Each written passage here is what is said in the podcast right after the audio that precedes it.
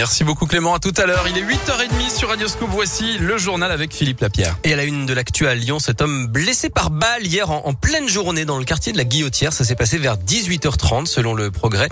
Il a été touché à la jambe, même ses jours ne sont pas en danger. Le où les tireurs ont pris la fuite en deux roues. Elle assure n'avoir été au courant de rien. La responsable d'une discothèque iséroise a été relaxée lundi par la justice. Son établissement avait accueilli des soirées clandestines pendant le premier confinement. Son frère, en revanche, considéré comme l'organisateur de ces soirées, est déjà connu de la justice, a écopé d'un an de prison ferme et 500 euros d'amende. La maire de Vaux-en-Velin, Hélène Geoffroy, échoue à prendre la tête du Parti socialiste à quelques mois de l'élection présidentielle. Olivier Faure est largement réélu pour un nouveau Le PS qui tient son congrès national ce week-end à Villeurbanne. Gérald Darmanin, lui, est attendu en Isère aujourd'hui. Le ministre de l'Intérieur vient remettre la Légion d'honneur à titre posthume aux mécaniciens décédés dans le crash d'un hélicoptère de la sécurité civile le week-end dernier. La voie est libre à Lyon. Retour de l'opération de piétonisation demain samedi. Une soixantaine de rues dans tous les arrondissements seront réservées en priorité aux piétons, en presqu'île et dans plusieurs artères notamment. Les 40 ans du TGV, la ligne à grande vitesse Paris-Lyon avait été officiellement inaugurée le 22 septembre 1981 par François Mitterrand. Et aujourd'hui, à l'occasion des Journées du patrimoine, Emmanuel Macron est à la gare de Lyon à Paris pour dévoiler le TGV du futur, modulable et plus propre, plus aérodynamique afin d'économiser 20% d'énergie. Et ne manquez pas donc les Journées du patrimoine ce week-end. Vous retrouvez plus d'infos et une carte interactive dans la région Auvergne-Rhône-Alpes sur radioscoop.com.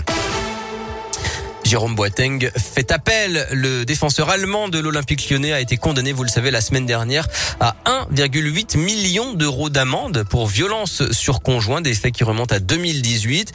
Il a toujours nié ces faits qui lui sont reprochés. L'Olympique euh, lyonnais qui monte en puissance. Les footballeurs lyonnais ont parfaitement lancé leur saison de Coupe d'Europe hier soir à Glasgow. Victoire 2-0 sur le terrain des Rangers avec un très beau but de Toko Ekambi. Et oui, en première période. Puis un but contre son camp d'un défenseur écossais en deuxième mi-temps.